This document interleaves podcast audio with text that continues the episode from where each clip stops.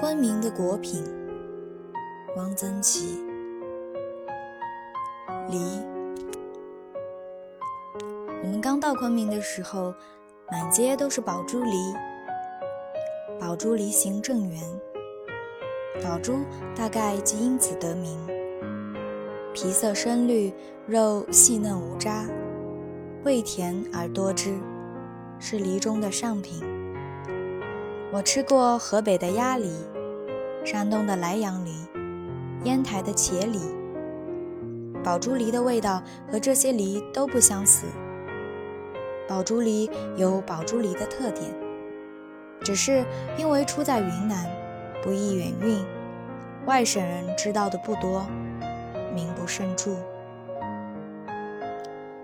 昆明卖梨的办法颇为新鲜，论时不论斤，几文一时，一次要买就是十个，三个五个不卖。据说这是因为卖梨的不会算账，零买他们不知道要多少钱。恐怕也不见得，这只是一种古朴的习惯而已。宝珠梨大小都差不多，很匀溜，没有太大的和很小的。论时要价，倒也公道。我们那时的胃口也很惊人，一次吃下十只梨。不算一回事。现在这种论食的办法大概已经改变了，想来已经都用磅秤约斤了。还有一种梨叫火把梨，即北方的红椒梨，所以名为火把，是因为皮色黄里带红，有的竟是通红的。这种梨如果挂在树上，太阳一照，就更像是一个一个点着了的小火把。火把梨味道远不如宝珠梨，酸。但是如果走长路，带几个在身上，到中途休憩时嚼上两个，是很能杀渴的。我曾和几个朋友骑马到金店，下马后买了十个火把梨，赶马的也买了十个。我们买梨是自己吃，赶马的却是给马吃。他把梨托在手里，马就动嘴唇，把梨咬破，咯吱咯吱嚼起来。看他一边吃一边摇脑袋，似乎觉得梨很好吃。我从来没见过马吃梨，看见过马吃梨的人大概不多，吃过梨的马大概也不多。石榴，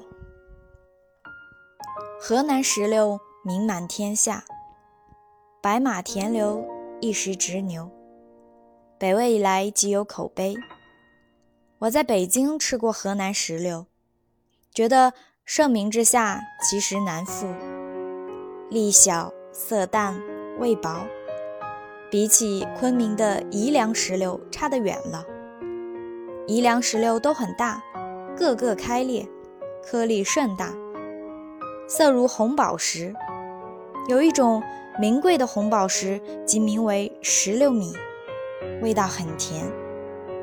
苏东坡曾未读贾岛诗如石小鱼，所得不偿劳。我小时吃石榴，觉得吃的一嘴籽儿，而省不出多少味道，真是所得不偿劳。在昆明吃宜良石榴却无此感，觉得很满足，很值得。昆明有石榴酒，乃以石榴米与白酒中泡成，酒色透明，略带浅红，稍有甜味，人极香烈。不知道为什么，昆明人把宜粮叫成米粮。